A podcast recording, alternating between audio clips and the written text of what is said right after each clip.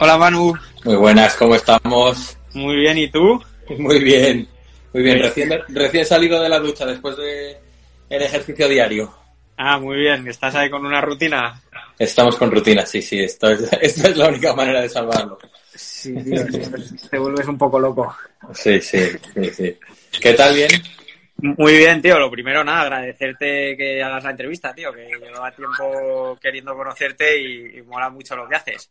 Muchas gracias, tío. Más faltaba. Yo encantado. Te reconozco que es la primera que hago porque he estado una temporada así un poco de, cuarentena espiritual y tengo un par de colegas que me lo habían propuesto y al final, desde que ya en mi cabeza me abrí un poco a esto, fuiste el primero que lo lanzó, así que nada, aquí estoy. Novato total, eh, no he hecho ningún, ningún directo todavía.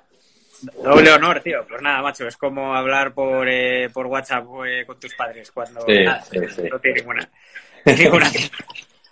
que, pues, tío, eso, nada, eso, agradecértelo una vez más. Y, y, bueno, como te comentaba, este es un podcast en el que entrevistamos a gente que, pues, o bien, o que ha dado giros en su vida, empezando eh, su carrera en una cosa y dedicándose a, a una distinta, o casos como el tuyo, que es gente que, que, a, raíz de una cosa muy nicho, muy específica, eh, pues ha encontrado la manera de vivir de ello. Que además en tu caso has unido dos pasiones, que es eh, la pintura y, el mundo del motor. Así que nada, te voy a, a estar leyendo sobre ti, te voy a hacer eh, así preguntas sobre, sobre tu vida y... Muy bien. Muy bien. Que, Nada, lo primero eso, Manu Campa, eres de Madrid y te defines como eh, tu estilo como realismo pop. Bueno, sí, eh, quizás sacado de contexto porque eh, insisten o se insiste mucho en esa pregunta desde la típica entrevista, ¿qué pintas o cómo pintas? Y nunca he sabido cómo definirme. La verdad es que sí que hacía algo más pop cuando empezaba a pintar, porque pintaba mucho con colores muy planos, muy vivos y demás, pinté muchos retratos y a día de hoy hago realismo. Lo que pasa es que intento no etiquetarme eh, casi en nada, ¿sabes? Sencillamente pinto como me gusta o, pinto lo que a mí me gusta y al final es figurativo porque eh, si lo englobas en, técnicas pictóricas, pues es figurativo, es realismo y muchas veces confunde con el hiperrealismo porque eh, trabajo mucho con, con, cuadros con muchos brillos, muchos reflejos y tal, y invitan a pensar que son hiperrealistas o fotorrealistas pero ni de lejos. No soy, no, no me puedes encasillar en eso porque esa gente que hace eso, que tiene mucho mérito, em, le dedica infinitamente más tiempo que yo a un cuadro y además busca otras cosas. Yo busco un cuadro mucho más fresco y sencillamente con, con un equilibrio entre el realismo y, y, lo que recibes del cuadro, yo me quedo tranquilo. Un hiperrealista lo lleva mucho más allá, ¿no? Yo como totalmente inexperto te diré que tus cuadros a mí me parecen súper reales, pero, pero vamos, que ya te digo que no soy la persona más indicada. Em, pero eso, y, o sea, tú eh, he leído que eso, desde el colegio lo tenías claro, que pintabas eh, retratos a tus profesores y tal, y estudiaste Bellas Artes. Estudié Bellas Artes, sí, en Madrid, en la Complutense, en una, en una eh, especie de rama que sacó la Complutense en su día, que era el CES Felipe II de Aranjuez, que ahora lo ha absorbido la Rey Juan Carlos. Eh, estaba un poco en un limbo, siempre estaba un poco en un limbo esa facultad. Vale, y eh, para los que no tengamos ni idea, en Bellas Artes, ¿qué se estudia? Eh, cómo, era, ¿Cómo es el currículum de la carrera de Bellas Artes? Pues mira, en Bellas Artes para entrar tienes que hacer un examen de acceso en el que se más o menos evalúa tus aptitudes en el dibujo, se hace una mancha y luego se mide tu media de selectividad. Entonces, si, si apruebas la prueba de acceso de Bellas Artes, y tienes la media selectividad que pidan ese año, pues entras dentro. Yo no, yo intenté entrar en Madrid en la Complutense y entrenar a juez. Al principio yo pensaba que eso había sido una faena, pero luego resultó ser mucho mejor porque eh, la facultad de Aranjuez en su día era muy, era casi como, como un colegio un poco, por así decirlo, muy natural, muy buen rollo con el profesorado, pocos alumnos, buenas instalaciones. Eh, yo lo entendí de una manera muy, muy bonita. Al final guardo muy buena relación con, con profesores de Bellas Artes y pese a no ser lo que hace el gremio de Bellas Artes, que sí que hubiera tirado por algo con algo más de discurso que lo que hace, que lo que hago yo o lo que mi obra defiende, eh, pero aún así tengo muy buen feeling y, bueno, y estudié Bellas Artes y, por responder a tu pregunta que me enrollo, son cinco años de carrera, yo estudié eh, el cuarto de carrera en Holanda de Erasmus y, volví a hacer quinto en Madrid y siempre me interesó mucho la, la fotografía y la escultura incluso el dibujo antes que la pintura. Lo que pasa es que cuando iba terminando la carrera, los últimos años, eh, ya sí que me empezó a gustar la pintura y me la empecé a plantear como un modo de vida, que hasta ese momento no me lo había planteado. La verdad es que cuando estudias Bellas Artes, desde luego no sabes por dónde vas a ir y, vivir de la pintura o de la fotografía o de la escultura son utopías las tres y yo por suerte he conseguido vivir de una de ellas, pero, pero es por un milagro. O sea, es eso. Bueno, he leído también eso, que en tu familia eh, te apoyaron porque hay, eh, eso, hay, algunos artistas y tal, pero, joder, tío, yo qué sé, estás en segundo de carrera para alguien joven que nos vea y tal. Eh, no sé, ¿de qué pensabas? ¿Cuál es como la, no sé, de qué, creías que podrías... Pues mira, em, me planteé el diseño gráfico, pero lo descarté rápido porque me apunté al curso cuando entras en ese tipo de, cursos intensivos para aprender un proceso como era el del diseño gráfico o, modelaje 3D que se llamaba, eh, descubres si vales o no muy rápido, porque el primer día entráis todos los alumnos a la vez y el segundo día descubres a quién le ha flipado y entonces en su casa le ha dedicado 10 horas y quién solo va a la clase. Yo era de los que solo iba a la clase, con lo cual el cuarto día prácticamente estaba... claro, ¿no? Tuve claro que yo no iba a ser un competidor de, de esa gente, a nivel profesional desde luego. Y y la verdad es que la pintura terminó siendo un poco dando palos de ciego. Siempre me había gustado el retrato y, mm, y sí que siempre vi en el retrato una manera comercial de, empezar a vender pintura, porque es muy difícil vender paisaje urbano, sobre todo si no sabes pintar, que prácticamente terminas Bellas Artes sin saber pintar, o yo desde luego, y todavía no sé, pero eh, cuando terminas Bellas Artes, las pocas cositas que puedes hacer así un poco en tu entorno y para empezar a vender cuadros a tus amigos y familiares, que fue mi caso, era vender retratos muy baratos. Y ya, ya vendías desde la universidad, ¿no? Y vendía desde la universidad, sí. En cuanto volví de mi Erasmus en quinto de carrera, em, empecé a vender retratos, pero eh, familiares, literalmente eran mis primos los que eh, apostaban por mí. Tengo primos mayores o amigos o amigos de mis padres y demás. Y ya eh, eso fue los, eso, esa semillita fue lo suficientemente fuerte como para ver que em, si yo le dedicaba una jornada completa a pintar, em, pronto iba a darme el, iba a hacerme ganar el suficiente dinero como para empezar a sobrevivir.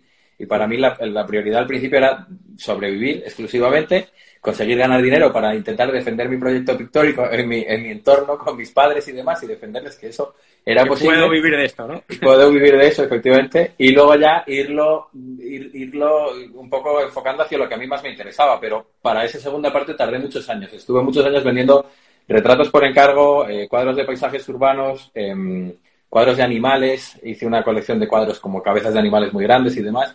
Y yo en entonces tenía el estudio en Malasaña donde había mucha movida y muchos sitios donde podías exponer, garitos, gente a la, que le interesaba un poco ese mundillo. Y, bueno, poco a poco fui saliendo. Bueno, qué guay, tío, sí, porque es una de las preguntas que hacemos es eso, ¿cuándo, ¿cuándo empiezas a ver que, oye, que esto tiene tracción y que, joder, que, es probable que puedas vivir de ello. Como que dices, joder, empiezas a tener cierta recurrencia, me imagino, de eso, ya no solo de primos y amigos de tus padres, sino gente que te escribe, oye, que me ha gustado mucho el retrato de no sé quién, te quería pedir uno. Eso es, eso es. boca a boca sobre todo. Eso es, así empezó, era, era boca a boca y luego fui bastante vivo en, en, hacerme con un Facebook donde yo no publicaba mis fotos personales, sino que publicaba mi trabajo. Así como hoy en día Instagram o en Instagram se entiende eso muy natural, en Facebook, eh, yo me acuerdo cuando me lo hice, que debía ser 2007 o 2008, eh, al principio era algo como de pijos. Yo me acuerdo que en Bellas Artes decían, pero te has hecho la aplicación esa que es de pijos y tal. Y yo decía, ¿será de pijos o no? Pero a mí me viene de puta madre porque tengo una plataforma donde mis 100 amigos de Facebook saben lo que hago, que de otra manera hasta entonces era imposible. Ahora estamos muy acostumbrados a que la gente sabe lo que hace o dónde viaja tu primo. Pero hasta ese momento, hasta que nació Facebook, no sabías absolutamente nada de lo que hacía ningún colega tuyo del colegio o, ni qué deportes le gustaban ni nada. O sea, o tenías contacto directo con alguien o estabas pez. Entonces, yo sí utilicé esa plataforma muy rápido para darme a conocer o por lo menos enseñar mi trabajo y eso sí que empezó a dar trabajo rápido. Qué guay, sí, pero bueno, y luego eh, también he leído que, que, Instagram no te convencía mucho al principio. No, Instagram no me convencía porque como me gustaba la fotografía, a todos supongo que nos ha pasado eh, que, no, que no era la mejor aplicación para retocar fotos, sino que eh, destrozaba fotos, más bien. Claro, es que no tenemos ni idea, nos encantaba, porque quedan todas guays, pero eso, los que controláis decís que qué es esto, ¿no? Claro, claro, y, y además ahora evoluciona mucho, pero cuando me acuerdo que se hizo Instagram mi mujer antes que yo, en 2012 o algo así, y entonces las fotos, que si bajas ahora en los historiales de la gente y llegas a 2012, las fotos debían pesar 65 kilobytes. O sea, eran de verdad 12 píxeles juntos así y con un filtro muy potente y, era un destroza fotos. Yo lo odiaba. Y, es curioso porque luego con el tiempo te das cuenta de, y si me hubiera dado cuenta antes de para lo que hubiera servido, pues eh, todos probablemente hubiéramos tenido un negocio vinculado a Instagram que hoy en día no podemos tener, porque eh, la gente que fue inteligente y en 2012, 2013, 2014 centró su Instagram o sus redes sociales solo en su carrera profesional, eh, muy rápido estaban arriba y cuando estás arriba ya no paras de subir. Sin embargo, si quieres llegar a un punto medio ahora mismo es, muy complicado. Totalmente. Pero bueno, a ti no te falta tráfico, macho, ni... No, no me falta, no me quejo, no. Eh, vale, a ver, y espera, que no hemos hablado de la época de las bicis. Eh, eso, estás en Malasaña, estás eh, creciendo con retratos, animales, paisaje urbanista y tal. he leído algo de, la apertura de la bicicleta en la plaza de San Ildefonso. Eso es, ¿conocerás? Sí, sí, sí, yo es que vivía en la calle Santo Tomé, en, bueno, es más chueca, pero la paralela Barquillo y sí, sí, estaba, sí, conozco la bicicleta mucho. Pues mira, la bicicleta la abrieron em, dos, dos, personas que luego fueron amigos míos, claro. Em, y la abrieron yo creo que fue en 2013 o 2014. Igual me cuelo, yo creo que era 2013. Yo, creo 2013, que es cuando me mudé yo ahí. Sí. Em, y, justo fue una época en la que yo eh, ya estaba un poco aburrido de lo que venía haciendo durante los 5, 6, 7 años anteriores, que básicamente era trabajar por encargo, siempre con la figura del cliente muy presente, porque yo tenía claro que para vivir de la pintura eh, tienes que vender los cuadros y eso solo pasa por hacer cosas que a la gente le gusten. O sea, tienes que saber que tienes que pintar relativamente comercial para que a alguien le apetezca poner tu cuadro en su casa o irte a un circuito que, yo descartaba que era el circuito de la galería o el circuito de, de, verdad la carrera más artística, ¿no? Yo, a mí esa me parecía muy compleja y además hay muchas cosas de ella que no me gustan, con lo cual yo me fui directamente a una rama más comercial, y, después de muchos años haciendo esas cosas que eran mucho encargos, como quien dice portadas de disco, eh, abría la bicicleta. Y en esa época yo estaba coleccionando bicicletas clásicas. Todavía tengo alguna. Coleccionando, como quien dice, tenía 8 o 10 bicis viejas, alguna de ellas muy bonita, de los años 30 y tal, y la restauraba. Y un día eh, se me pasó por la cabeza hacer una colección de cuadros de bicis.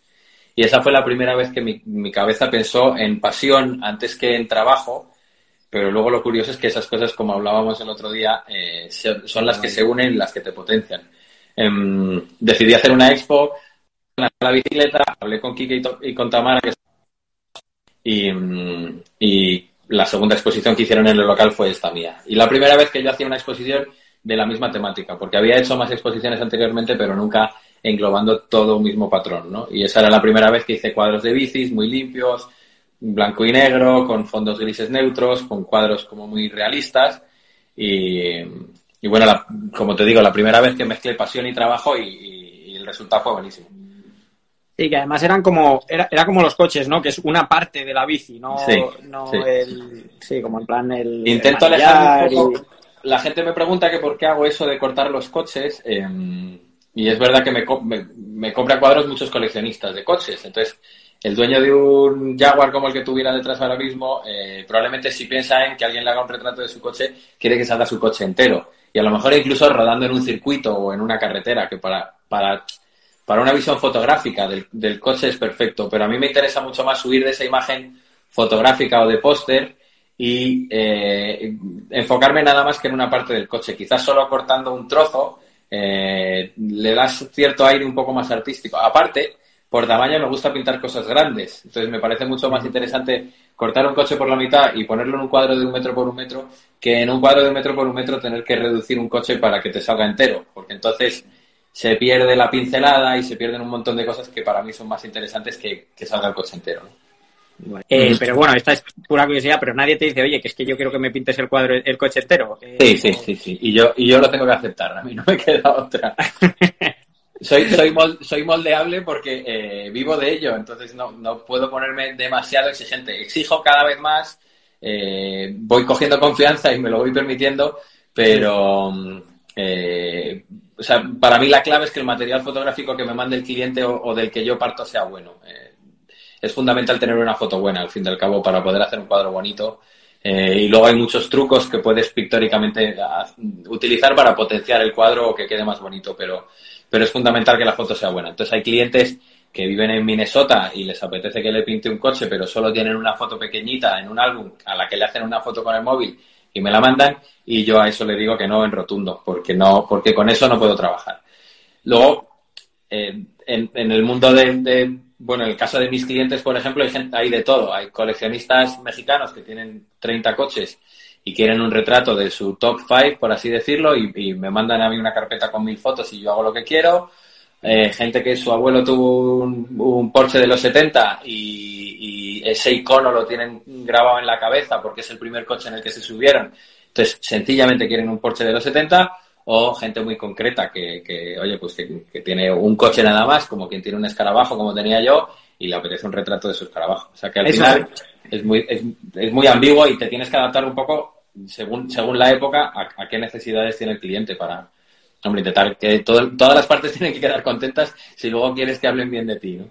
Sí, yo creo que vamos, que todo el mundo, no sé, yo, yo es que flipo con los cuadros, tío, tío, y, y eso, cuanto más está leyendo, eh, más, bueno, eso, artículos tuyos y tal, yo, vamos, no creo que nadie se quede. Por aquí han dicho que eres el artista más cumplido con el que han trabajado. Ha dejado algún comentario. eh, eso, ¿en qué momento pasas de las bicis a los coches? Es, em, pues te compraste un, un, escarabajo. Me compré un escarabajo, sí. Em, eh, todavía estaba en Malasaña, lo cual eh, no invitaba mucho. un escarabajo en Malasaña? Un coche clásico, sí, sí. Y lo aparcaba en la calle, no le tenía ningún miedo. Eh, pero sí, al final, eh, a mí siempre me han, me han apasionado los coches. Eh, me han flipado desde que soy un enano. No sé por qué, porque en mi familia no hay nadie al que le interese en lo más mínimo, pero yo siempre he sido la rara avis y junto con dos primos a los que también les gustaban o dos me, me entra una llamada. ¿Cómo hago para que no me entren llamadas? Eh, nada, no, no, no te preocupes. avión, probablemente. Eh, pero no quites el wifi. Bien. No, no quito el wifi. Modo avión, pero con wifi. Ahí ah, estamos. Ya no entran llamadas. Ah, em, pero sí, como te digo, siempre me han flipado los coches. Me han encantado. Y no necesariamente los coches deportivos, sino los coches con personalidad. A mí me parecía muy divertido ver un escarabajo o ver un Triumph inglés o, bueno, coches bonitos, ver un Jaguar, obviamente, un Mercedes eh, clásico. Y Tienes un coche muy bonito, visto en Instagram. Sí, ahora tengo un Ford A del año 31, porque me ha dado por ahí, y... pero el primero fue un escarabajo, literalmente por economía. Pero voy a cerrar aquí. Em, necesitaba eh, cumplir mi sueño y hace seis años ya me compré ese coche. Em, lo disfruté un montón, lo restauré, eh, me di mil vueltas y sufrí enormemente con él, porque cuando te metes en el mundo del clásico te crees que va a ser todo muy divertido, pero luego sufres eh, más que disfrutas. Y... ¿Por? Porque son muy costosos, no solo económicamente de mantener, que un escarabajo no necesariamente lo es, eh, sino que cada vez que se rompen, si no sabes de mecánica, tienes que pasar por un taller. Entonces, eh, ah.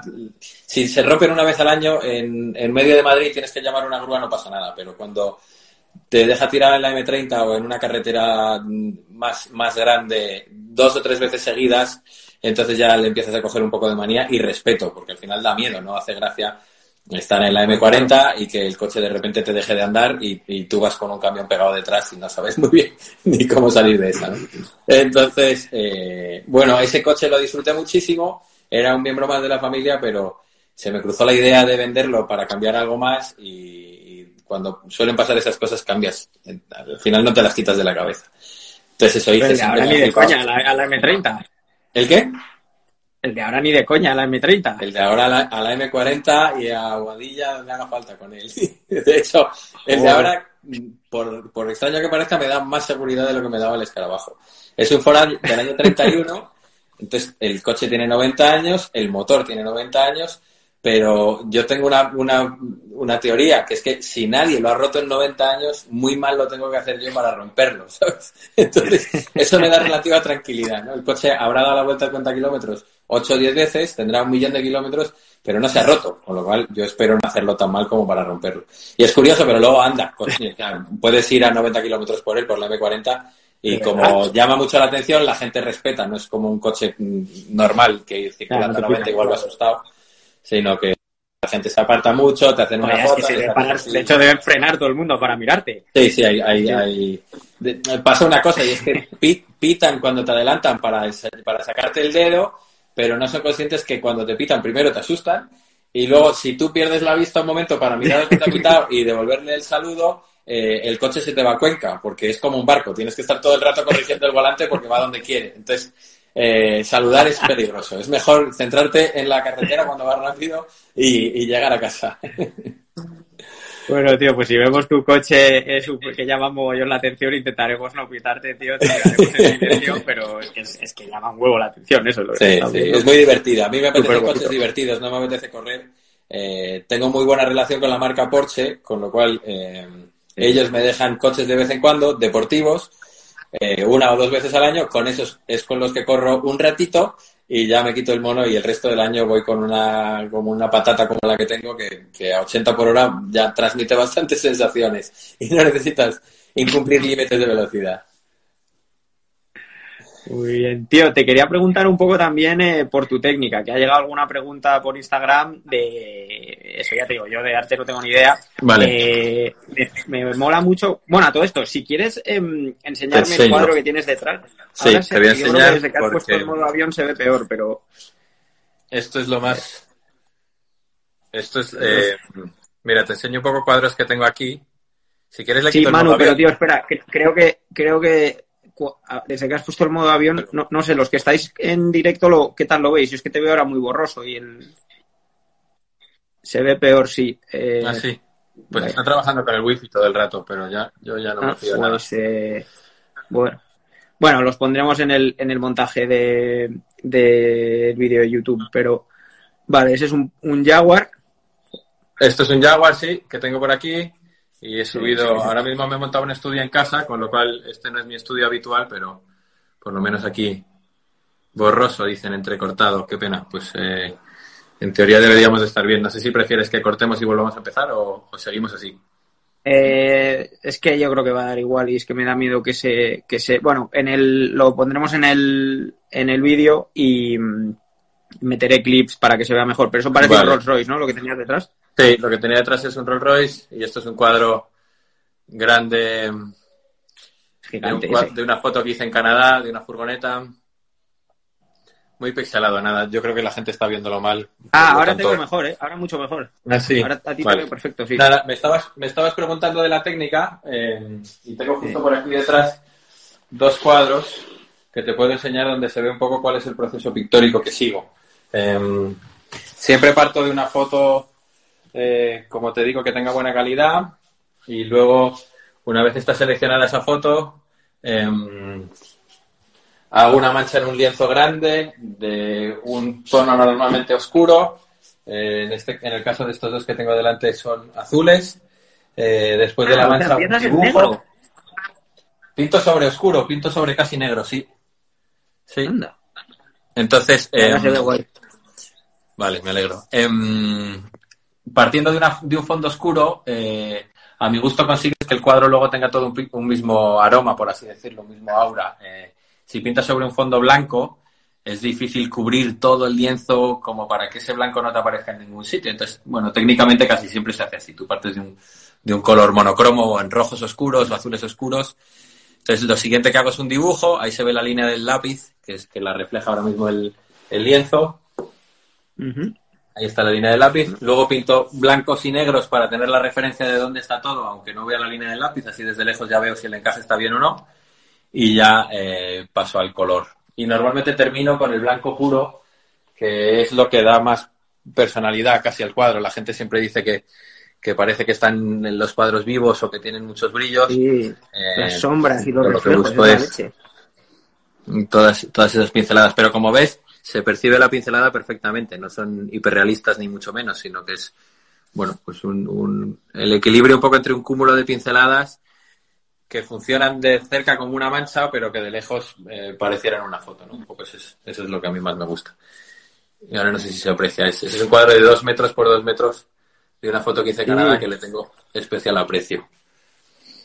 Qué guay. Sí, Así que, mm, nada, entonces siempre trabajo sobre foto y, mm, y sobre el lienzo casi siempre, porque eh, mucha de la obra que pinto la vendo en el extranjero y es la manera más cómoda de poder enrollar el lienzo y mandar una, ah, un tubo en vez de una caja. Porque mandar una caja es inseguro y costoso y, yo prefiero siempre garantizar un poco eh, poder mandar un lienzo. ¿Has pedido algún envío? Eh, pues mira, solo he tenido un drama con un envío que hice a Miami a mi amigo Hernán, que ya me ha comprado varios cuadros. Eh, los, los tubos de cartón que compro son muy buenos, pero hay empresas de paquetería que yo creo que no, no respetan absolutamente nada. Y, y, uno de los cuadros llegó arrugado, es el típico tubo de cartón que está como enrollado sobre sí mismo y se había desmontado un poco en, en el centro como si se hubiera mojado. Entonces el lienzo le, le, llegó arrugado, una línea en el centro del cuadro estaba marcada descaradamente con una arruga de arriba abajo, pero lo llevó a un sitio donde yo siempre mando los cuadros en marcar, de los que, de los que manda Miami, y, con la humedad que hay allí, que yo creo que era fundamental, el cuadro se quedó bien, lo tensaron y se quedó perfecto. Es la única, la única vez que he tenido problemas. Y luego con tubos pequeños yo mando láminas también muy a menudo, tengo por aquí alguna. Em, y con las láminas también un par de veces he tenido problemas, pero no es, no es lo normal. Esta es una lámina que he hecho. Bueno, básicamente el, negocio no solo son los cuadros, sino que mucha gente que no puede permitirse un cuadro mío eh, me pide láminas o me pide un producto asequible. Hay mucha gente joven que me sigue, que sencillamente le gustan los coches o el dibujo. Y, hace como cinco años decidí sacar un producto barato para que la gente pudiera comprar. Em, y camisetas también. Y camisetas también, sí. No, no, llevo el mía hoy, es raro, pero, pero sí hago camisetas también. Tengo tazas, tengo camisetas, tengo láminas y he hecho alguna colaboración con otras marcas. Con Café Leder, por ejemplo, ahora mismo tengo una colaboración en su página web hecha con cinco modelos de camisetas, láminas y demás. Y bueno, son al final diversificas un poco el negocio. Eh, no es que sea esto económicamente súper rentable, pero, pero sobre todo yo creo que me viene bien porque me da difusión y la gente que me sigue que le apetece tener algo mío, pero no se quiere gastar varios miles de euros en mi cuadro o no puede, es muy normal, eh, pues puede tener una lámina que enmarcadas quedan muy bien. Entonces, Preguntan cuánto cuestan las láminas aquí. Estas son pues mira, eh, eh, esta es una colaboración que he hecho con Café Racer Dreams, que es una, una marca de motos que customiza motos aquí en Madrid, que es la pera, bueno, española más que en Madrid. Y estas son unas pruebas que me acaban de mandar para eh, láminas nuevas que voy a sacar en la página web. Eso es un cuadro que tengo en Miami. Estos son cuadros originales que tienen clientes míos y, y yo saco em, ediciones limitadas de 50 unidades firmadas y numeradas y las, y las vendo en la página web y las, y las envío. Entonces los originales los tienen, pues ese cuadro está en Miami, este cuadro está en Murcia, que lo tiene mi amigo Juan, este cuadro original lo tiene Julio. Es divertido porque al final em, te vas acordando de dónde termina tu trabajo y, vendo muchos cuadros, pero eh, por ahora tengo suerte y tengo la memoria suficiente para acordarme de dónde está casi casi todo lo que he producido y está en, no sé si 35 países diferentes o algo así, es, bestial. Sí, eso, sobre, te piden mucho de California, ¿no? Me piden bastante de California, me piden mucho de Miami, voy a Miami desde hace cuatro años, todos los años una o dos veces, eh, o a un evento de Porsche o al, o al, eh, Art Week, que le llaman, al, Art Basel, en realidad no a la feria del Art Basel en sí, sino a alguna feria paralela que se monta. Y, y luego, como vendo por Instagram, al final el cliente es el, es el mundo. Pues al final te contacta gente muy dispar. Desde, a mí me hace mucha gracia, pero en Instagram me escribe bastante eh, chaval adolescente pakistaní o indio que le gusta dibujar coches y me piden consejo. Y me parece un descojone y yo les, doy los consejos que puedo. Y, y, coleccionistas de coche, pues normalmente donde hay pasta, siendo francos. Entonces hay, hay gente de Inglaterra, eh, de Qatar, de Dubái y de Estados Unidos, Miami, algo en Brasil, algo en Latinoamérica. Muchos sitios.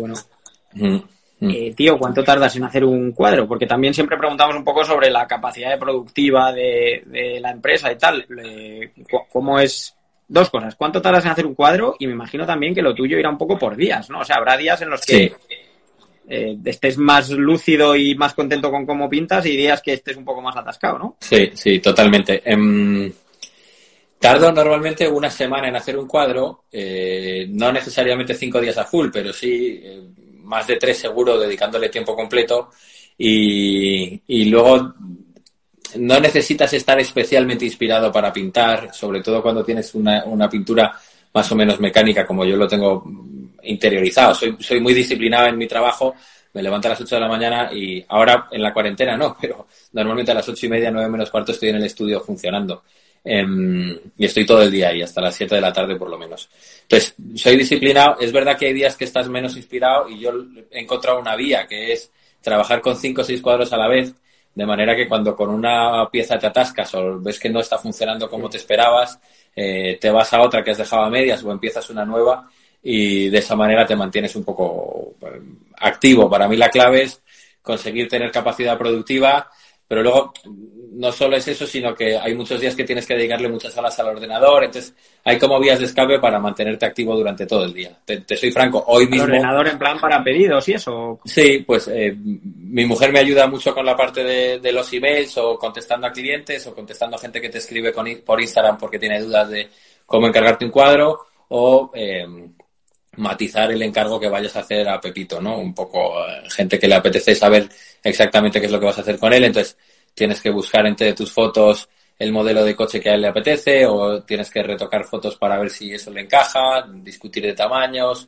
temas de envíos con MRV o con la empresa con la que envíes los cuadros. Bueno, al final son muchas cosas, no es solo la producción, sino al final es la producción y la venta. Lo natural es que la venta siempre se haya, haya hecho una galería.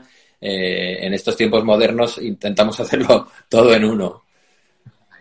Claro, porque me imagino, o sea, el cliente dice, tengo un Porsche de tal y cual, te manda unas fotos y luego tú, antes de ponerte a pintar, dices, mira, voy a hacer exactamente esto o, o cómo es. Pues depende, sí, eh, pero, pero normalmente intento tener muy, claro todo con el cliente porque eh, necesitas que luego eh, él te dé el ok, no solo que te dé el ok, sino que de verdad le guste. Yo intento insistir en una cosa, y es que eh, hay gente que, intenta, no sé, o se deja influenciar por la moda de este año o por cómo tienen las cortinas del salón, cuando hay que ser muy consciente de que esto, pese a no ser muy caro, te va a durar toda la vida. Y toda la vida es toda la vida.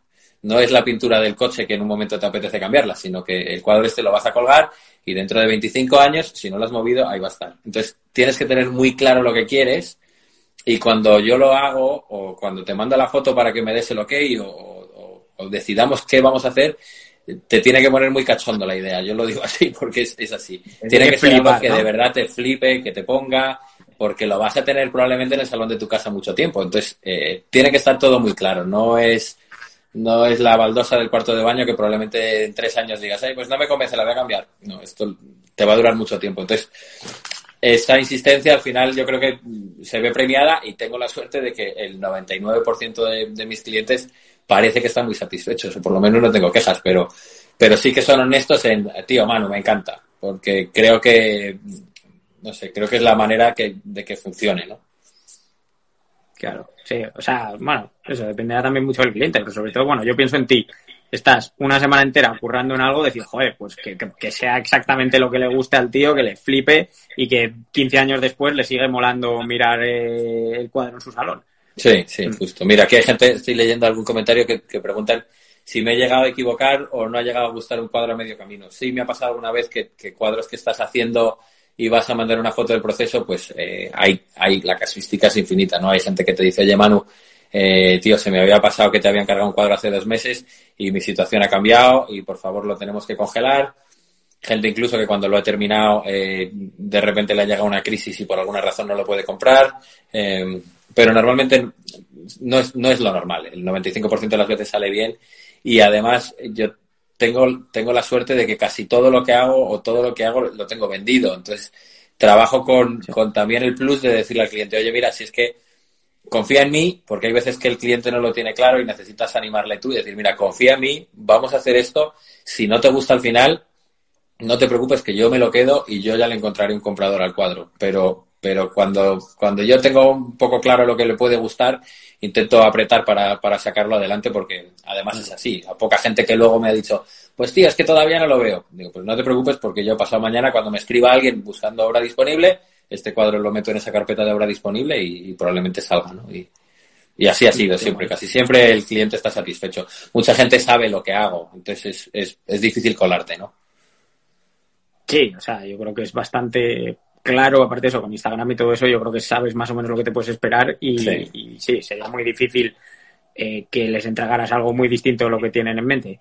Eh, preguntan aquí tres o cuatro referentes en tu pintura, bien de coches u otros estilos. Difícil, tío. Nunca sé, nunca sé qué decir porque sigo a gente en Instagram eh, completamente dispar y, para mí no son tantos referentes.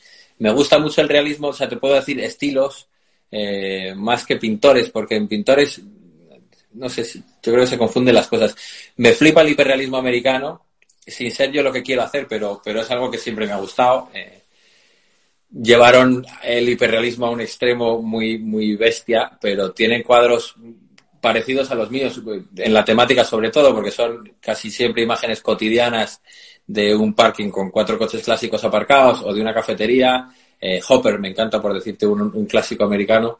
Eh, él no es hiperrealista, pero, pero trabaja en un poco en esa línea de, cotidiano y ese, ese, tipo de trabajo me encanta.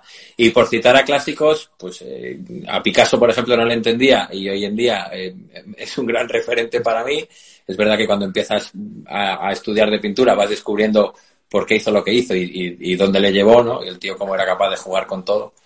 Y, y si tuviera un, alguien que me inspirara a nivel pictórico, eh, me encanta cómo pinta Antonio López. Yo hago algo de paisaje urbano y, me encanta cómo pinta, pero no es del todo redondo para mí, eh, no en la técnica, sino en, que es, para mí es demasiado realista. A mí me gusta mucho encontrar un equilibrio entre sin, sin que un cuadro se vea que tiene mil horas de trabajo, funcione muy bien. Antonio López luego sí que fue haciendo cosas más en esa línea, pero tiene algún cuadro de Madrid que a mi gusto es un poco exagerado de cantidad de información, ¿no? Es bestial, no, no como crítica, sino es too much para mí, no es, no es, mi, no es mi inspiración porque no copio eso, yo no quiero hacer eso.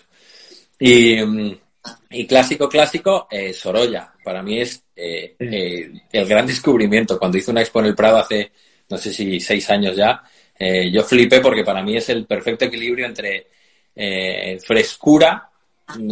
Hay veces que la gente me dice, pero parece que es que quieres trabajar poco eh, para pintar un cuadro, pero no es trabajar poco, es que eh, cuantas menos pinceladas tiene un cuadro, más fresco es y más natural es. Si tú eres capaz de resolver una imagen de un cuadro como este con 30 pinceladas y funciona igual que este, es que tienes una virtud que yo no tengo. Y, para mí esa es la clave, ¿no?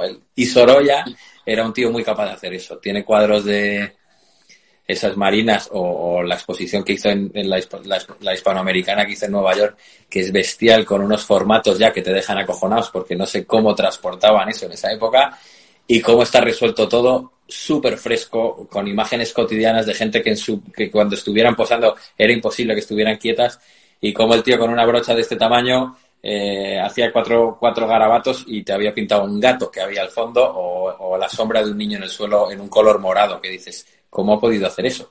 Sintetizar eso, en la manera de ver la realidad y transformarla en la pintura es, el gran mérito. Y en, e, y en, eso no se deja de aprender. Yo veo los cuadros míos de hace tres años y me descojono y ¿Sí? creo que dentro de tres años veré los cuadros que estoy haciendo hoy. ¿Ves cuadros tuyos de hace tres años y dices, joder, eh, en plan, son mejorables? Sí, sí, sí, sí, sin duda, sin duda. Se nota, yo creo que se nota descaradamente, pero no sé, hay gente que me dice que no, pero, pero yo sí lo veo, yo sí lo veo. Si sabes algo de pintura, lo ves, lo ves a la, a la legua, ¿no?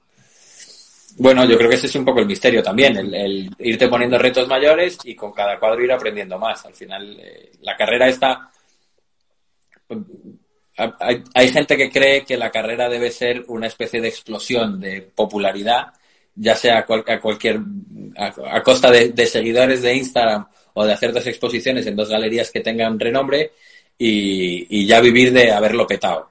Yo pienso al contrario, creo que esto es una carrera muy de largo y los precios, si los vas a subir, súbelos poco a poco, súbelos un porcentaje anual, pero no te dispares porque tu obra tiene que, tu, tu precio tiene que defender tu obra y tu obra, tu precio, tiene que estar muy justificados y luego eh, vas aprendiendo. Y, y, con la humildad de cualquier pintor te va a decir, mira, si es que lo que hacía antes aunque no fuera técnicamente mejor, sino tu cabeza va evolucionando y te va llevando hacia, hacia retos diferentes y creo que la carrera de un pintor se tiene que defender cuando tiene muchos años detrás, no cuando, no cuando lo petas, ¿no?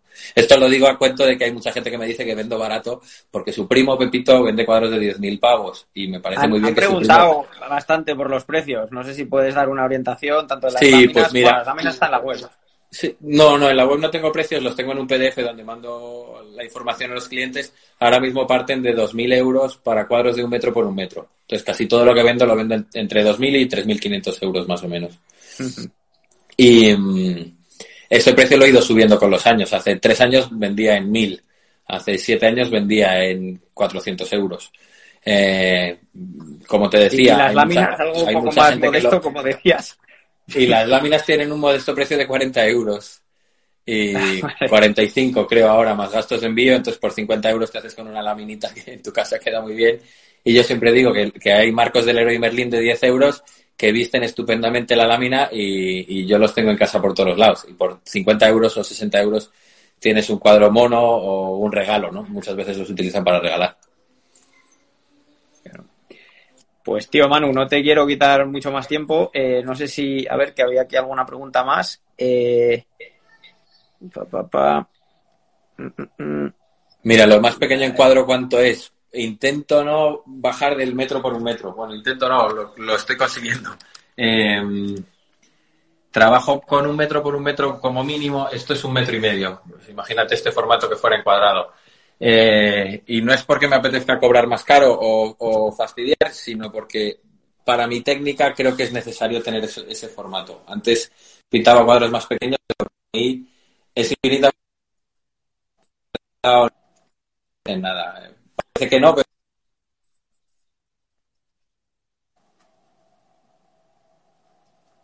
Uy. Oh, oh. Creo que se está cortando. A ver. Uy, creo que hemos perdido a Manu.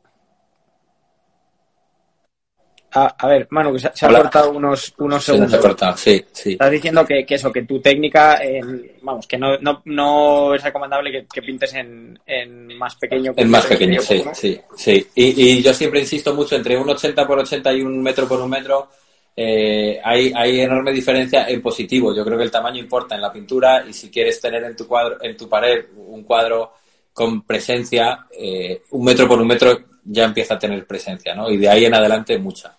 A mí me encanta el, gran formato, me encantan los cuadros de un metro y medio por un metro y medio porque eh, de verdad es cuando para mí te pones delante y, te genera unas sensaciones que no puedes conseguir ni de lejos con un 80 por 80, por lo menos en mi técnica, ¿no? Hay gente que sí lo consigue, pero yo creo que, que mis cuadros piden tamaño, piden un poco de... Dicen que cuando vas a pintar Audis o Ferraris.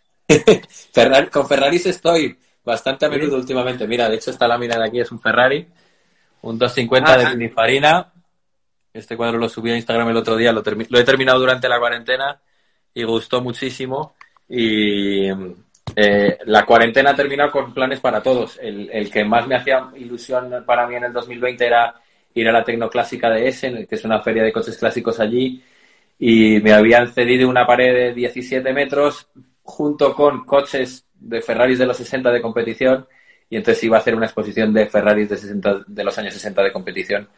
Este era uno de ellos. Em, se ha truncado, obviamente, en la Tecnoclásica, como todos nuestros planes, pero, pero tengo varios de Ferrari a medias. Siempre he sido muy porchista eh, en la estética, pero la verdad es que cada vez que te metes a descubrir una nueva marca o, una nueva vía de diseño, una nueva línea de diseño de muchas marcas, sobre todo italianas, eh, son apasionantes.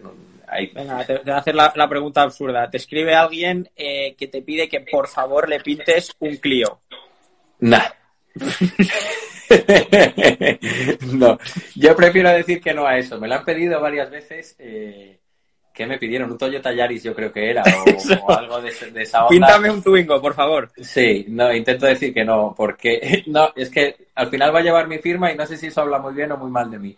Es como decirle a un cocinero que te haga una hamburguesa del McDonald's. Pues te dirá, oye, tío, Tú cómprate tu hamburguesa del McDonald's y, y, cuando quieras algo gastronómicamente potente, pues me llamas. Pues yo parecido, intento, intento no columpiarme con eso. Eh, dicen por aquí que no me gustan los coches, es verdad, es que no me gustan ni me gusta conducir, pero, eh, pero los tuyos sí que me han molado, macho. Gracias, gracias. Eh, mira, la única cosa que se me quedaría por contarte es, y es una pregunta típica, es cuánto tardo, o sea, si trabajo por encargo o no y cuánto tardo. Ahora ah, mismo tengo una lista como de de 25 o 30 encargos y estoy dando como cuatro o cinco meses de lista de espera. Depende del cliente, eh, hay gente que tiene prisa y necesita un cuadro en tres meses y lo intento agilizar para dárselo y otra gente con la que tengo proyectos de hacerle cinco cuadros en un año y medio y entonces los voy, los voy haciendo un poco a mi ritmo, ¿no? Pero sí, es como cuatro meses de lista de espera. Sí, sí, más o menos, más o menos. es, verdad que tenías apuntada y, no te he preguntado bien, bien.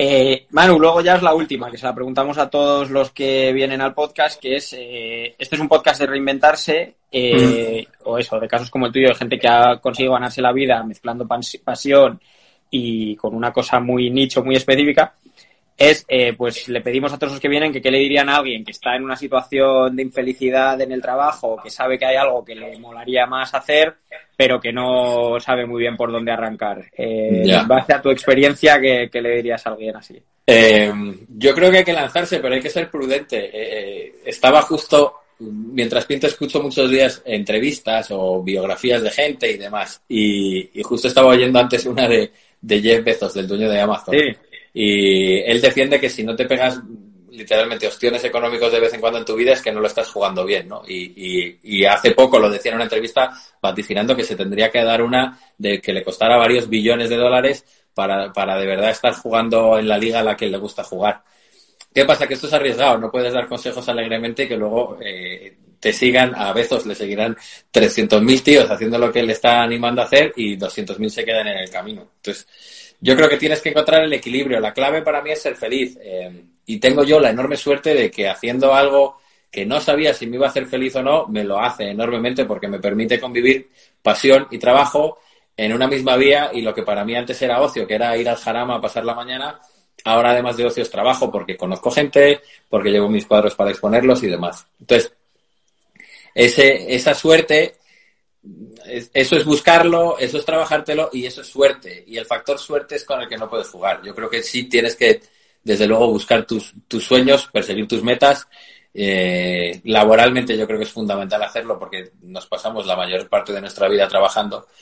Pero tienes que saber que la situación de cada persona puede ser diferente y hay que, hay que ser prudente en lo de dar consejos, pero desde luego yo animo, y si eres joven y si tienes 17 años y te flipa el diseño de coches o te gusta la música o, pintar, tienes que ir a por ello porque lo curioso es que es posible. Para mí, lo más sorprendente de mi propio caso, que lo hablo con mis padres o con mi familia, es, joder, es que, es que me está saliendo, ¿sabes? Es que esto que para mí era eh, el mayor de mis sueños y sobre todo que el trabajo me, me permitiera vivir bien en lo que respecta a trabajar, a viajar, a conocer a gente en el extranjero, a tener relaciones sociales con gente súper interesante, porque luego muchos, muchos de los clientes terminan siendo amigos. Claro, claro, los, los clientes son amigos que te invitan a su casa a Lisboa o Bahamas o donde fuere. Entonces se generan relaciones y muchas cosas detrás que son preciosas. Y para mí ese es el culmen de mi trabajo, ¿no? El, el, el, que es real. No solo pinto en un estudio muchas horas al día, sino que cuando salgo del nido eh, tengo cosas fuera que son brutales, ¿no? Y experiencias espectaculares. Entonces yo creo que cada uno tiene que perseguir su sueño porque si eso te satisface, que, en mi caso lo es, pues tienes que lucharlo, ¿no? Hay que, hay que echarle huevos, hay que hacerlo. Muy bien, tío. Mm, mm. Pues, eh, pues, tío, muy guay. Eh, me ha encantado la entrevista, tío. Me flipa lo que haces. Gracias, tío. Igualmente. Y, nada, eh, no sé si hay algo más que quieras decir. Eh. Nada, nada, que, mucha salud para todos, no puedo recomendar otra cosa. Espero que salgamos pronto de esta y nos podamos ver en una exposición mía en Madrid dentro de poco. A ver si dentro de seis meses o un año está todo normalizado y podemos hacer un sarao y juntarnos con cervezas.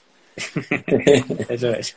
Muy bien. Nada más, Manu, tío. Muchísimas gracias otra vez y un abrazo muy fuerte. Que vaya muy bien. Un abrazote. Chao. Chao. Chao.